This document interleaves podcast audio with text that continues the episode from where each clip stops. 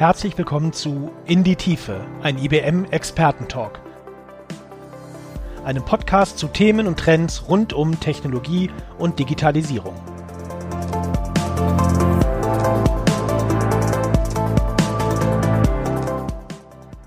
Die Suche nach Arzneimitteln im Zusammenhang mit Covid-19 zeigt, wie komplex und zeitraubend die Forschung ist. Ein wichtiger Bereich sind hier auch chemische Synthesen, die aufwendig und langwierig sind. Sie dauern im Durchschnitt mindestens zehn Jahre, um ein neues Material zu entdecken und auf den Markt zu bringen. Nicht zu reden von den Produktionskosten, die durchschnittlich 10 Millionen US-Dollar betragen. Die Synthese von Vitamin B12 hat zum Beispiel zwölf Jahre gedauert. Digitale Technologien, die in aller Munde sind, künstliche Intelligenz, Cloud, Automatisierung, haben jetzt das Potenzial, die Entwicklung massiv zu beschleunigen. Dazu gibt es mit IBM Reaction for Chemistry Robo Reaction gerade ein sehr spannendes Beispiel aus dem IBM-Labor in Zürich. Und ich spreche darüber mit Philipp Schwaller, der im IBM-Labor in Zürich arbeitet. Sein Hauptaugenmerk liegt auf der datengesteuerten Entdeckung und Synthese neuartiger Moleküle und Materialien.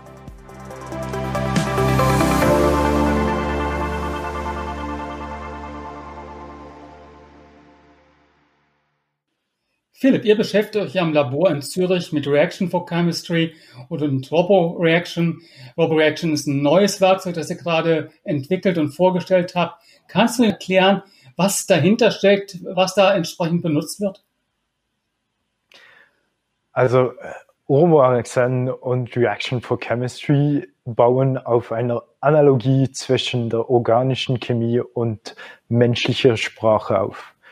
Die Algorithmen, die wir brauchen, sind ähnlich wie was äh, zum Beispiel Google Translate zur Übersetzung von Englisch nach Deutsch von einer Sprache zur anderen benutzt. Nur dass wir unsere Moleküle, die textbasiert repräsentiert werden können, wo sozusagen das Molekül ein Wort repräsentiert und jedes einzelne Atom ein Buchstabe, ja, mit diesen Repräsentationen können wir diese Übersetzungsprogramme in der Chemie gebrauchen. Jetzt Übersetzungsprogramm auf der einen Seite und das wendet ihr dann auf die Chemie an. Äh, das hätte man jetzt nicht unbedingt erwarten können, dass hier künstliche Intelligenz, NLP entsprechend hier auch in chemischen Prozessen eingesetzt werden kann. Wie viele äh, Nutzer gibt es denn schon? Welche Erfahrungen sind denn unterdessen gemacht worden? Also das Ursprungsprogramm, das wir auf der IBM Reaction for Chemistry Plattform vorgestellt haben in 2018, war ein Programm für die Vorhersage von chemischen Reaktionen. Und dort, was äh, das Modell gelernt hat, ist äh, eine Übersetzung von Anfangsmolekülen zu Produktmolekülen. Und ähnlich wie ein Mensch chemische Reaktionen lernen würde, hat das Programm Millionen von, chemisch, von Beispielen von chemischen Reaktionen gesehen und durch diese Daten eigentlich die, die wichtigen Muster von diesen chemischen Reaktionen, von dieser Transformation äh, heraus extrahiert. Der Vorteil von so einem Modell ist natürlich, dass es die ganze Literatur innerhalb von einigen Tagen durchgehen kann und für einen Mensch würde es mehr als, nee, als das ganze Leben gehen, würde ich, denke ich. Und ja, seither, seit 2018 haben wir, hatten wir mehr als 15.000 äh, Nutzer die mehr als 900.000 chemische Reaktionen durch diese IBM Reaction for Chemistry Plattform, Plattform äh, vorhergesagt haben. Philipp, du hast uns ja sehr schön erläutert, wie man von Anfangsmolekülen zu Zielmolekülen entsprechend kommt. Es geht auch andersrum, das weiß ich aufgrund unseres Vorgesprächs. Und ich fand, du hast da ein wirklich sehr, sehr schönes Beispiel genannt, die Hochzeitstorte, die man auseinandernehmen kann. Kannst du uns das noch ein bisschen erklären, damit ein Nicht-Chemiker wie ich das auch noch besser versteht? Genau, äh, so letztes Jahr haben wir dann eine zusätzliche Funktion hinzugefügt auf diese IBM Reaction for Chemistry Plattform, die Retrosynthese.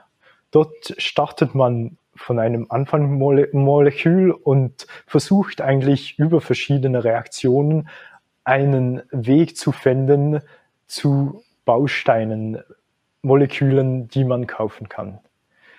Die Analogie zu, zum Kuchen oder zur Hochzeitstorte wäre, dass man halt ein, ein Bild hat von einer Hochzeitstorte, die man gerne backen würde. Und äh, unser, unsere Modelle haben viele Rezepte gesehen von verschiedenen Hochzeitstorten. Und jetzt, wo man, wenn man das neue, wenn man dem Modell das neue Bild zeigt, ist es dann fähig, ein Rezept zu finden zu den Zutaten zur Hochzeitstorte.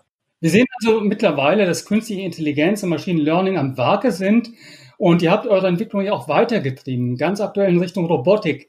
Was ist und was kann dann RoboReaction, das ihr kürzlich vorgestellt habt?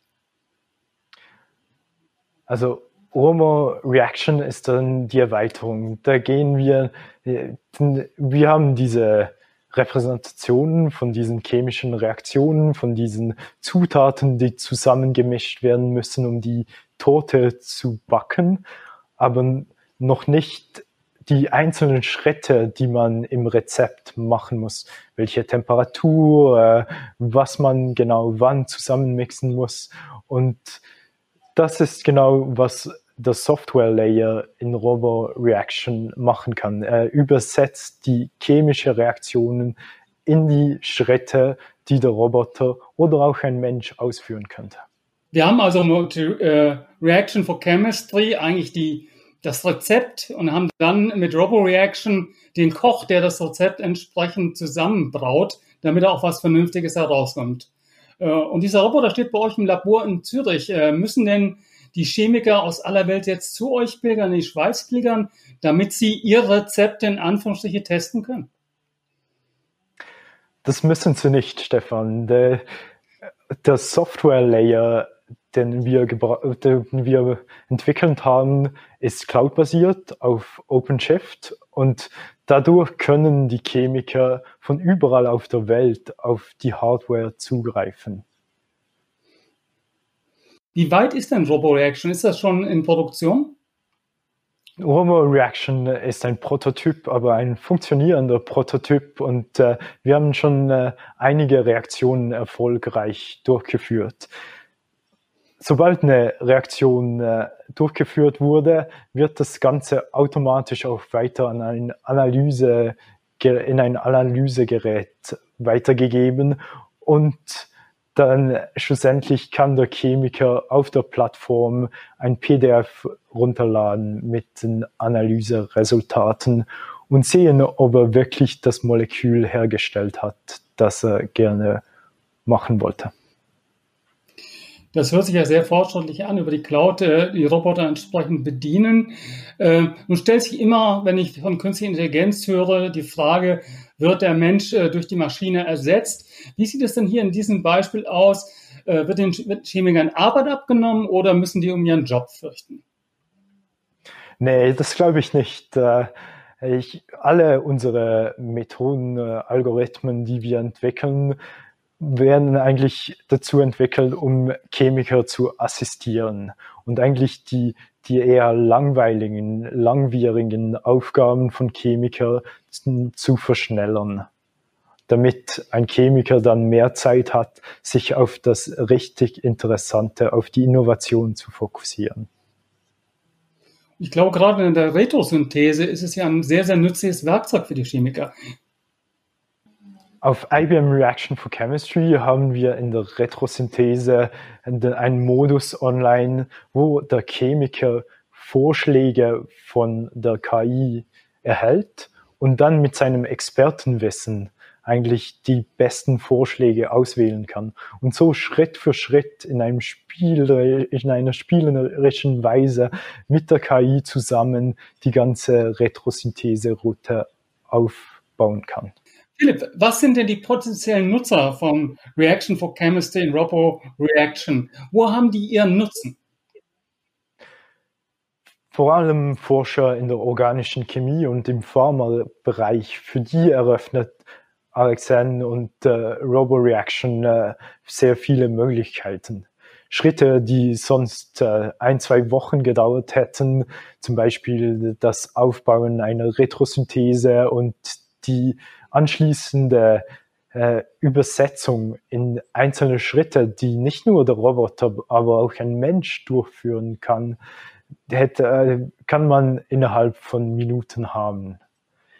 Und dann, falls man Zugriff zum Roboter hat, kann man natürlich auch reproduzierbare Resultate generieren. Und alle zusätzlichen Daten, die man sammeln kann, können für, für anschließende Analysen gebraucht werden. Also zwei große Nutzenaspekte, eine höhere Geschwindigkeit und vor allem auch eine bessere Datenbasis für die eigene Entwicklung, für die eigene Forschung. Philipp, du hast auf jeden Fall Lust äh, gemacht, du hast uns alle neugierig gemacht auf RoboReaction, Reaction for Chemistry. Und gerne sind wir als IBM natürlich an Unternehmen interessiert, an wissenschaftlichen Institutionen interessiert, die mit uns zusammenarbeiten wollen. Gerne könnt ihr, können Sie mit uns Kontakt aufnehmen. Philipp, ich danke mich ganz herzlich für das interessante Gespräch. Viele Grüße in die Schweiz und bis bald.